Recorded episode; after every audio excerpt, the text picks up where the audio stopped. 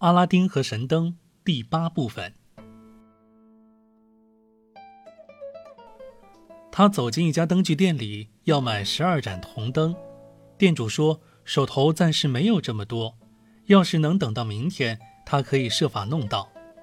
法师订了货，答应付一大笔定金，说好必须是式样美观、擦得锃亮的新灯。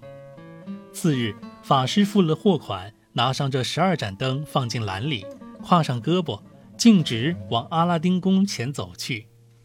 快到时，他开始吆喝：“谁要旧灯换新灯？”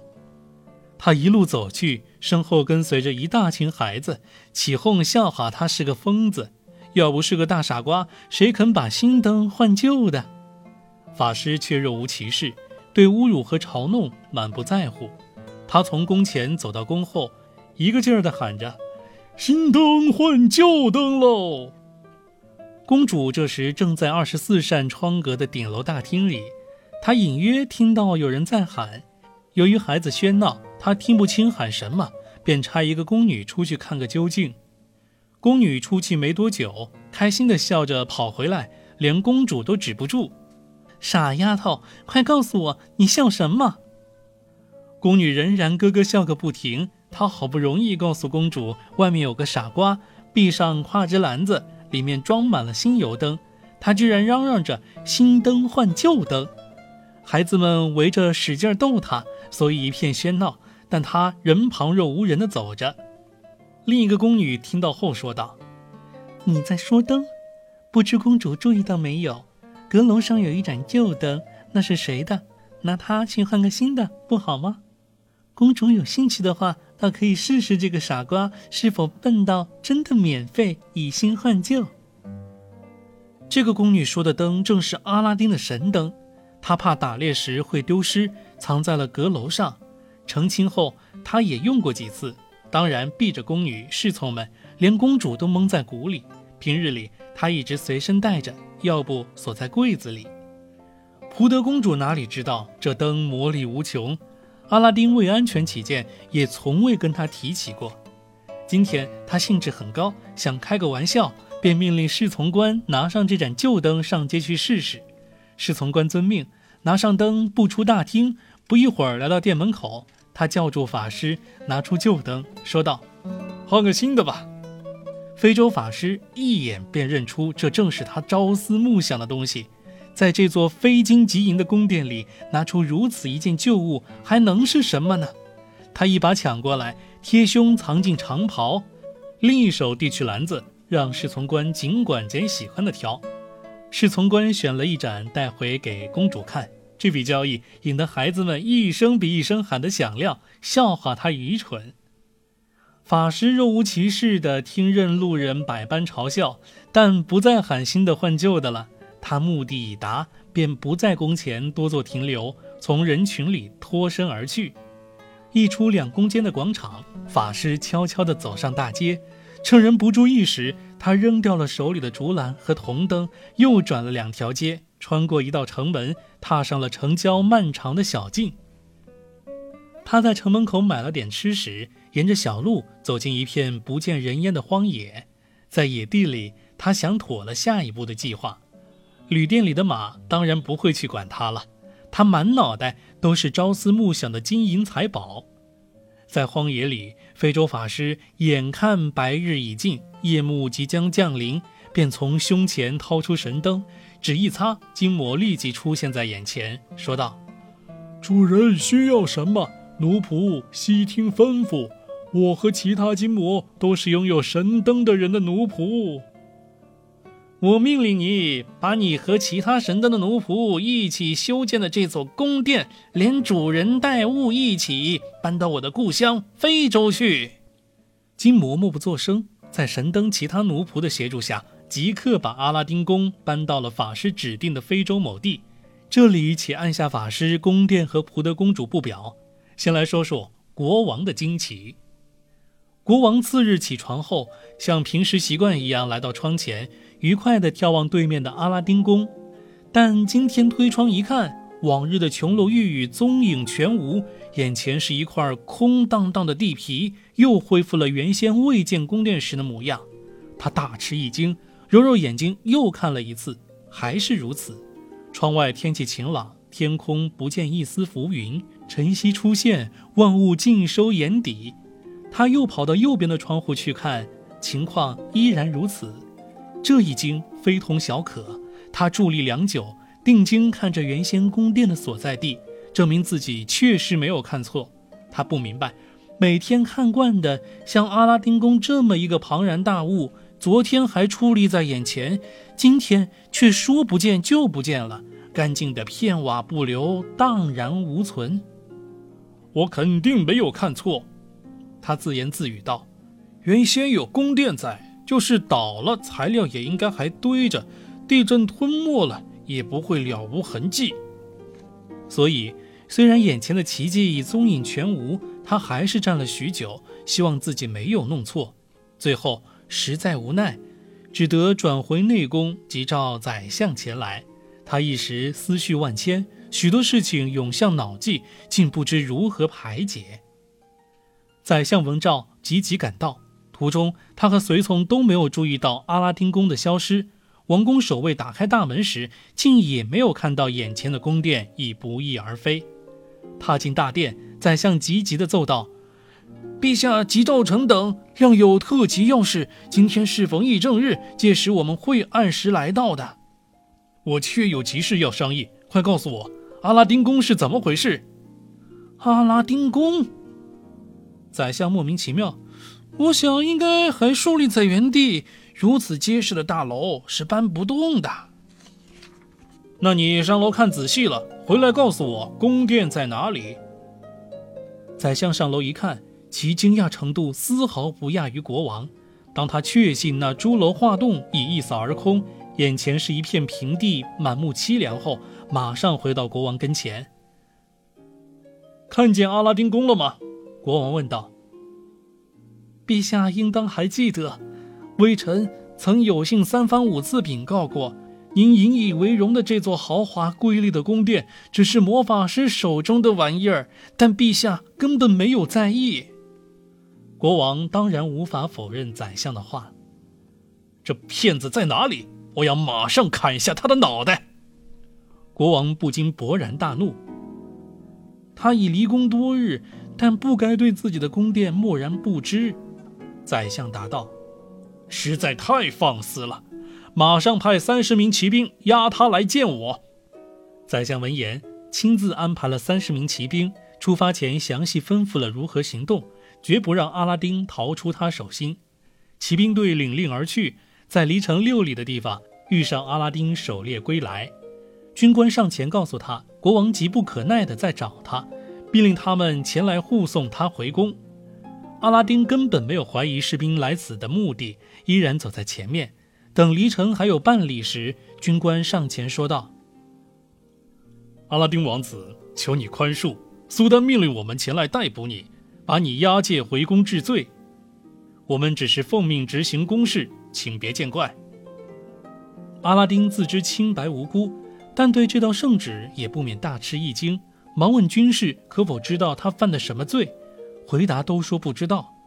阿拉丁发现。自己随从的实力大大不如卫士，便滚鞍下马，对军官说道：“执行命令吧，我自信没有触犯国王，也没有叛国。”一条粗大的铁链绕过脖子，锁住了他的身子，两臂反剪在背后。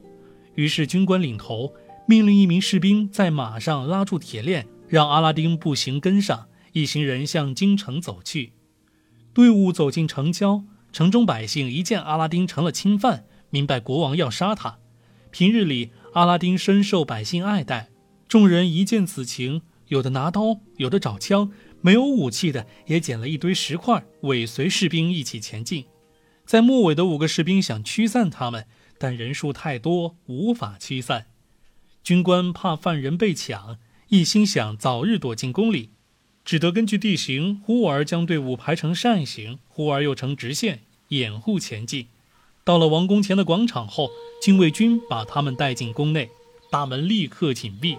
阿拉丁立刻被带到楼上久等着的国王跟前，宰相也在一旁。国王一见阿拉丁带到，不由分说，马上下令砍下他的脑袋。行李解下阿拉丁身上的铁链，喝令他跪在早已铺开的沾满血污的牛皮上，并蒙上他的眼睛，然后抽出大刀，刀片在空中呼呼地比划了三下，量准部位，只等国王下令，便立时伸手分离了。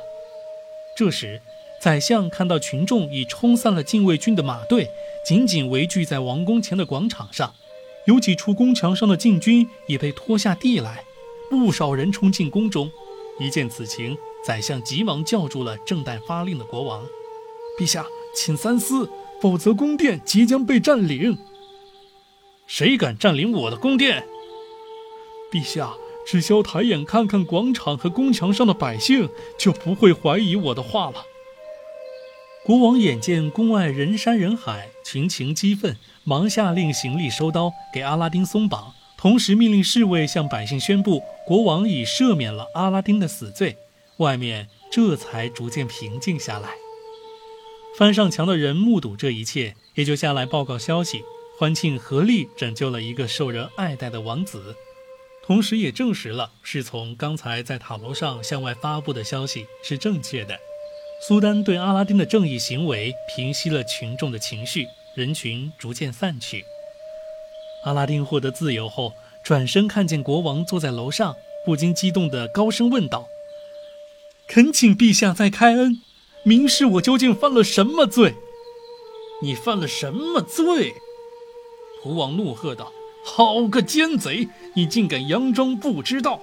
你过来，我让你看。”阿拉丁走向国王，国王眼也不抬，扭身便走，示意他跟在身后。到了阁楼门边。国王叫他进去，说道：“好好看看你的宫殿在哪里，看仔细了再跟我说是怎么回事。”阿拉丁登高一望，哪里有宫殿的影子？原先是宫门前的地方，现在还在，但玉宇琼楼亦无踪影。这已经非同小可。他瞠目结舌，回到御前。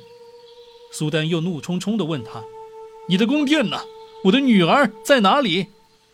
阿拉丁这时已恢复了镇静，回答道：“陛下，我已看清，我修建的宫殿已不在原地，他已不知去向。我现在也无法告诉你他究竟在何处，但我确实没有参与此事。我不管你的宫殿。”苏丹大发雷霆：“我女儿十位于你的宫殿，你必须把她找回来，否则我发誓亲手把你脑袋砍下来。”遵命。只求陛下宽限四十天，四十天内如不成功，我提头来见。我准你四十天的期限，你切莫以为能够逃出我的掌心。你逃到天涯海角，我也能把你找回来。阿拉丁垂头丧气离开了国王，低头穿过殿堂大厅，心里乱糟糟的。大小官吏过去都是他的朋友，他也从不亏待他们，现在个个冷眼相对。更不用说上来安慰几句了，他们既不张口，又不问一声是否有事帮忙，个个形同陌路。阿拉丁自己也魂不守舍，迷迷糊糊的见门就入，见人就问：“看见我的宫殿没有？知道我的宫殿在什么地方？”问多了，人们都以为他疯了，不少人笑话他，但也有少数和他有过生意交往或真挚友谊的，确实同情怜悯他。整整三天三夜，他不吃也不喝，心灰意懒地在城里恍恍惚惚地游荡。好心人劝他想开点，也强迫他吃点东西。阿拉丁郁郁寡欢，他已无法在城里眼看着昔日的荣华一旦化为乌有，无奈踏上了去城郊的路。那时正是黑夜，他漫无目的地穿过几处寂寥荒凉的田野，来到一条河边。他失望极了，自言自语道：“到哪里去找回我的宫殿呢？国王要我找的我的妻子，现在又在世界上哪块地方、哪个角落里呢？我永远不会成功了，还是从那笼罩着无穷尽的痛苦和疲乏中寻找自我解脱吧。”他正欲投河轻生之际。觉得笃信伊斯兰教的一个好穆斯林死前理应规规矩矩做个礼拜才是，于是他走到水边，蹲下身，按礼节洗手、擦脸、做小净。黑夜中，他看不清身下站的正是河坡的边缘。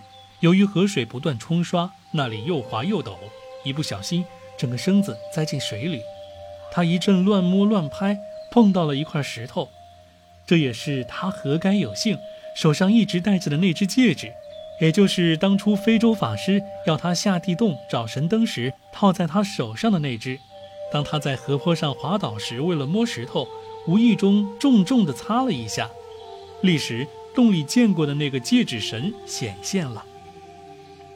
主人想要什么？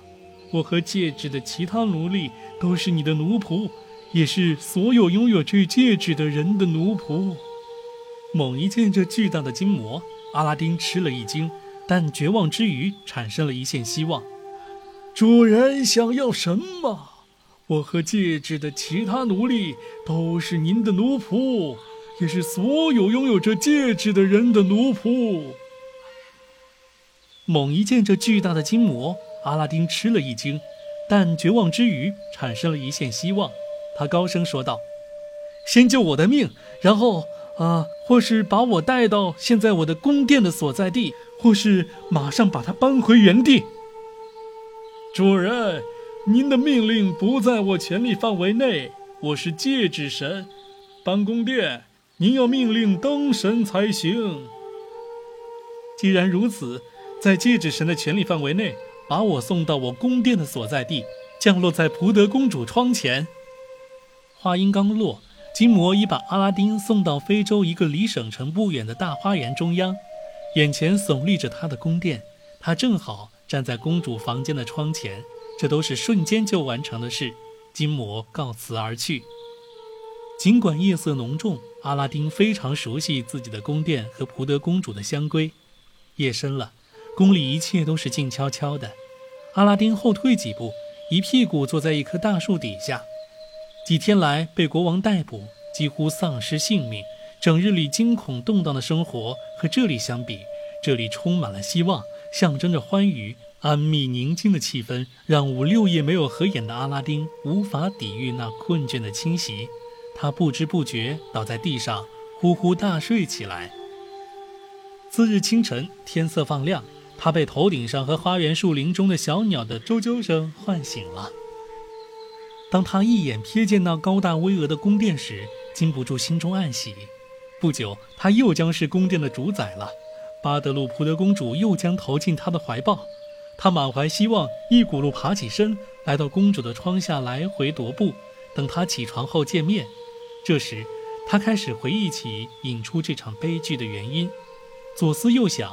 最后肯定根本原因是没放好神灯，他一再责备自己太过粗心大意，但最使他迷惑不解的是，究竟是谁如此嫉妒他的幸福生活？其实他只要明白，目前他和他的宫殿都是在非洲，只要一提非洲，那法师他宿敌的名字便可以使他想起一切。可惜戒指神没有告诉他这里就是非洲，他当然也没问。普德公主自被法师弄来非洲后，那天早上醒得比往日都早。法师是一宫之主，公主不得不让他每天进房一次，但对他十分冷漠，以致他也不敢久留。那天早上，公主正临近梳妆，宫女从窗里看到了阿拉丁，便迫不及待地跑进去报告。公主怎么也不相信，跑到窗前，果然也看见了花园里的丈夫，便急急推开窗户。阿拉丁听到窗响，转过头看到了公主，高兴得几乎跳起来。两人互打招呼：“我赶紧给你打开边门，快上来。”边门就在公主房下，门一开，阿拉丁径直跑进公主房里。一对情投意合的夫妻，小别后又高兴地相会，其欢愉是无法用语言表达的。历经了这么一件不可预料的悲惨事件。两人忘情地拥抱了多次，又哭又笑，说不尽的你恩我爱，亲吻搂抱。坐下后，阿拉丁问道：“以安拉的名义，也为了你，我和你父亲苏丹，请告诉我，我出门游猎前留在二十四扇窗格的大厅里的那盏旧铜灯到哪里去了？”唉，亲爱的丈夫，恐怕就是那盏灯让我们倒了霉。我最难过的事情就出在我身上。公主伤心欲绝。公主不必自责了，问题出在我身上，我应该特别小心才是。但亡羊补牢还来得及，把你经过都说说。灯现在落到谁的手里了？普德公主便把用旧灯换新灯的经过从头到尾讲了一遍。第二天早上，她突然发现来到这个陌生的国家。那个骗子告诉她这里是非洲，这一切都是靠他的魔法搬来的。公主，阿拉丁打断了她的话头：“这个骗子是谁？我们在哪里？你都跟我说了。这个人是我见过的最贪婪的人。现在没有时间细说他的为人，我只问你。”他把灯怎么处置了？平日里灯放在哪里？他总是小心翼翼地贴身带着，这一点我可以肯定，因为有一次他从长袍里掏出来向我炫耀过。公主，我们一见面，我一连串问了你这么多话，请你千万别不高兴，因为这对你我都十分重要。但我尤为关注的是，那个恶魔是怎么对待你的。过来后。他每天来看我一次，我尽量敷衍，好不让他常来纠缠。他想方设法要我断了对你的念头，嫁给他。他一再表示我没有可能再见到你，父王早把你杀了。他还说你是个无情无义的坏蛋，亏了他，你才得以交上好运。他还甜言蜜语地安慰我，可我始终悲哀哭泣。后来他要我陪他，但我没对他说过一句好话。